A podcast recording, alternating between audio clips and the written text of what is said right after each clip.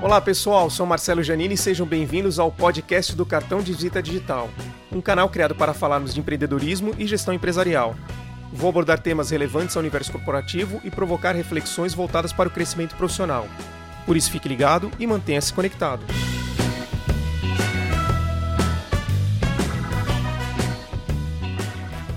E o episódio de hoje? Liderança. Hoje eu vou falar de um tema um pouco polêmico, mas de extrema importância no ambiente corporativo, que é a liderança. Tentarei abordar nesse podcast os dois lados da moeda, tanto o lado do líder quanto do liderado. No segundo episódio, eu falei sobre a importância da definição de papéis e responsabilidades e superficialmente comentei sobre a importância da liderança. Nesse episódio, minha intenção é tentar dar um pouco mais de profundidade sobre o tema. Antes de tudo, vamos tomar como base a definição de liderança. Segundo Chiavenato, dentro dos conceitos da administração, a liderança pode ser definida como a capacidade de influenciar um grupo em direção ao alcance de objetivos.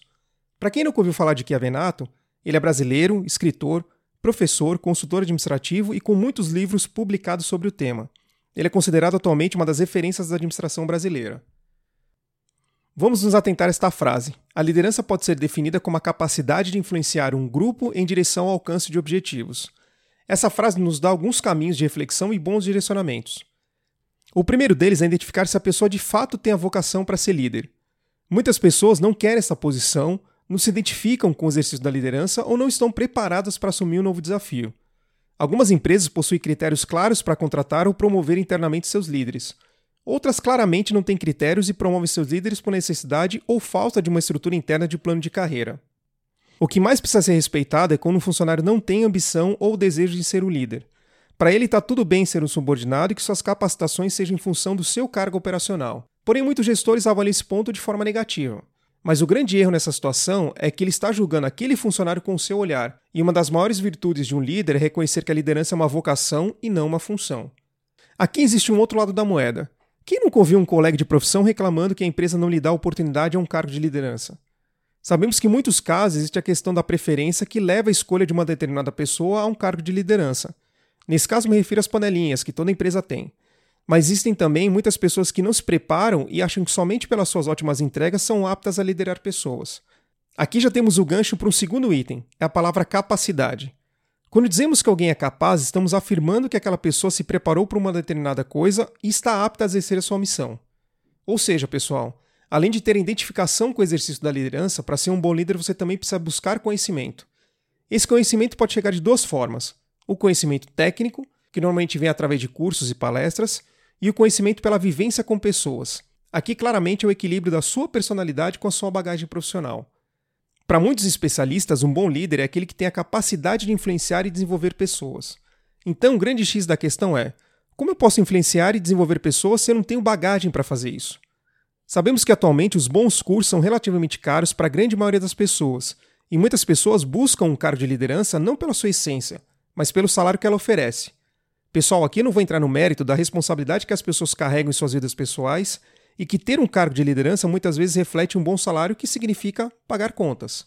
A minha provocação nesse aspecto da capacitação é que se você buscar somente o lado financeiro, sua carreira de liderança terá prazo de validade, a rotatividade nas empresas será alta e conforme os anos vão passando, você terá poucas situações de sucesso para compartilhar nas oportunidades de mercado. Para mim, o pior reflexo de buscar somente o ganho financeiro é que você acaba esquecendo das pessoas e focando somente no resultado. Para você que está no cargo de liderança e ainda não se deu conta disso, aqui vai uma regrinha básica. Quem promove o líder é o liderado. Se você é um líder que não valoriza a sua equipe, não sabe qual a motivação de vida que cada liderado tem e desconhece os conhecimentos técnicos de quem está na sua área, vou te contar uma coisa. Em breve os resultados da sua gestão vão aparecer e sua empresa não vai pensar duas vezes em te trocar por outro gestor. Então, sugiro que você tenha um olhar mais humano com os seus liderados. Você que está me ouvindo agora, se você puxar na sua memória qual foi o líder que mais marcou a sua vida, com certeza vai se lembrar de alguém que fez com que você se desenvolvesse. Muitos vão puxar para o lado de perfil mais acolhedor e outros vão se lembrar daquele líder rígido, que de tanto pegar no seu pé, você cresceu profissionalmente. E o que esses dois têm em comum? A resposta é bem simples, pessoal. Eles se importavam com você e queriam o seu bem. Bom, falamos sobre vocação, da capacidade de influenciar e desenvolver pessoas, e o último pilar que eu quero abordar nesse podcast é sobre delegar. Talvez, pessoal, esse seja um dos pilares mais complicados na construção da liderança. A habilidade de delegar tarefas requer muito autoconhecimento e conhecer muito bem a sua equipe. Para muitos líderes, a dificuldade de delegar tarefas está na percepção ou na sensação de controle. Muitos acham que, se não estiver sob o seu domínio e participação ativa, aquela atividade não será bem feita. A evidência mais clara de líderes com dificuldade de delegar as atividades é o perfil centralizador. A pessoa fica sobrecarregada, deixa de investir o seu tempo naquilo que a empresa realmente precisa e só o seu cargo tem alçada para fazer. A habilidade de delegar tarefas é essencial para líderes em qualquer estágio e qualquer tipo de empresa. Quando você delega uma tarefa, você está encarregando outra pessoa de sua execução. Ou seja, você tira uma atividade da sua lista e direciona para outra pessoa. Claro que antes de fazer isso, o ideal é que exista algum alinhamento prévio entre as duas partes para que as expectativas sejam alinhadas. O liderado que recebe uma atividade delegada pelo seu líder se vê no desafio de executá-la com qualidade e excelência. Ou seja, é preciso sempre enxergar como uma grande oportunidade para o seu desenvolvimento e para a construção de um bom relacionamento com seu líder direto. A reflexão que eu deixo para vocês nesse podcast é que liderar pessoas não é uma missão fácil. A liderança é uma habilidade que pode ser adquirida ao longo do tempo ao trabalhar o equilíbrio do comportamento social e emocional dentro do ambiente de trabalho. Ser um bom líder é saber agir da melhor maneira possível frente às demandas, pessoas e, acima de tudo, conflitos. A capacitação técnica vai ajudá-lo a desenvolver suas competências de comunicação, confiança, relacionamento, como lidar com os conflitos e estimular os pensamentos criativos. Porém, é super importante se preocupar com todas as pessoas com quem você trabalha. Nesse sentido, a inteligência emocional traz empatia e ajudará a lidar com as pressões do dia a dia.